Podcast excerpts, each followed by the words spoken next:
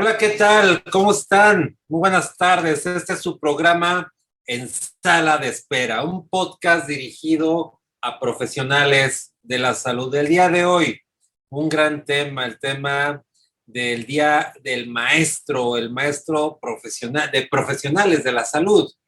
Y bueno, para esto yo quiero darles un reconocimiento a todos los profesores de la carrera de medicina, eh, enfermería, los médicos eh, eh, de psicología, de todas las especialidades médicas y, en general todos los profesores que tienen que ver con enseñar el tema de la salud para profesionales, para formar profesionales de la salud.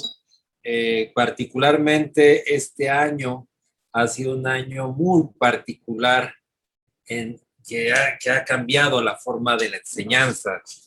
Eh, sé que eh, se, se, modificó el tema presencial para hacerlo virtual, eh, se generó mucha información, mucho conocimiento de manera virtual y sé que en el tema de la salud no es lo mejor como en otros, como en otros tantos temas.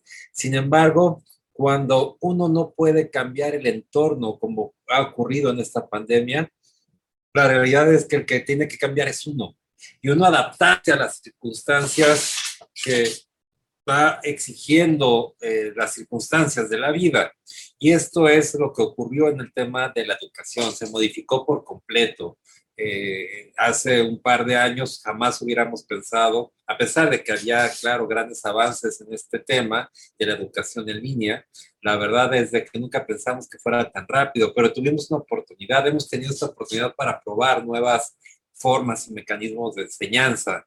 Eh, claro que, reitero, preferimos lo presencial, sin embargo, hay eh, algunos temas que podrán, que, que podrán ya tratarse de manera virtual. Yo me refiero a algunas juntas, reuniones que a veces nos generaban invertirle tiempo, esfuerzo, hoy en día transporte, etcétera. Hoy en día estos mecanismos se, se, se, quedarán para siempre.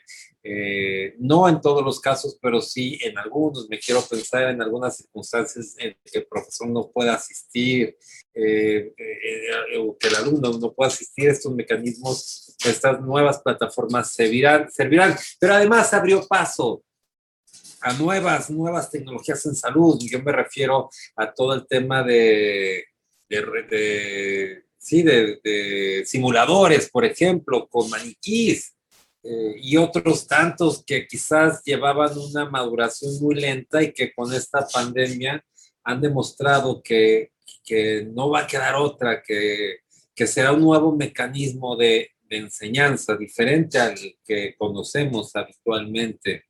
Esta nueva revolución, eh, esta, nueva, esta enfermedad nos trajo una nueva revolución, una forma diferente de hacer las cosas que sin duda trascenderá en las próximas, en las próximas generaciones. Hoy que ya prácticamente en agosto se regulariza el tema de enseñanza presencial, eh, en que se pronostica, tengo un mejor control de la pandemia de este virus SARS-CoV-2, que lo conozcamos más, eh, sin duda será un gran avance. Eh, la enseñanza tendrá más matices, no solamente, reitero, el tema presencial, se adicionará el tema de maniquís, enseñanza a distancia, este tipo de conferencias, este tipo de reuniones, los podcasts, eh, los webinarios seguramente vendrán eh, cada vez a la baja. Sin embargo, también generarán una buena cantidad de contenido y de valor. Ustedes saben que a raíz de esto generamos el programa La Voz del Residente, un programa que como ustedes saben, al terminar, al ser seleccionados en el examen nacional de residencias médicas eh, para una especialidad, lo más importante era encontrar una buena sede donde se pueda, se pudiera tener más experiencia al respecto.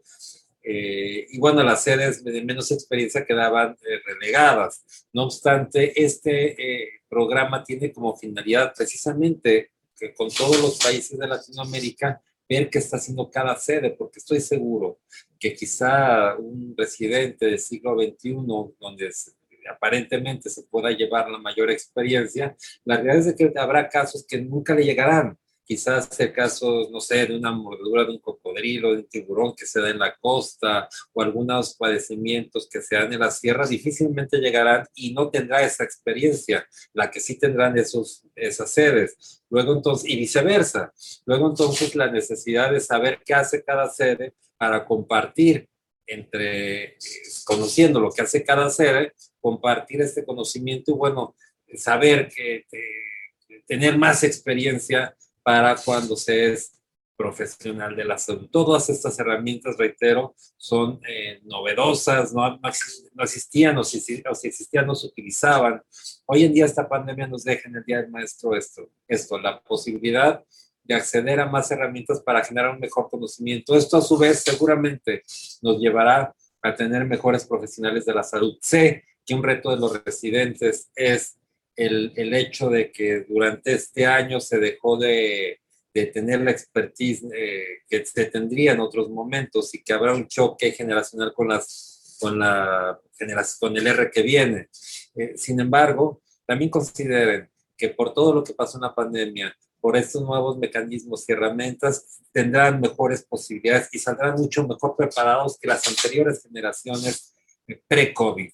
Eh, a raíz precisamente de ese tipo de herramientas y más que se estarán generando. Hay mucho hoy en día más, más conciencia de diplomados en línea, con términos, con evaluaciones, eh, con mejores desempeños y todo eso seguramente mejor para el profesional de la salud y por supuesto para los pacientes, que es a quien todos, a quien todos los debemos. Ese es mi comentario, un homenaje a todos los, al esfuerzo que hicieron todos los profesores, todos los maestros de ciencias de la salud para con sus alumnos.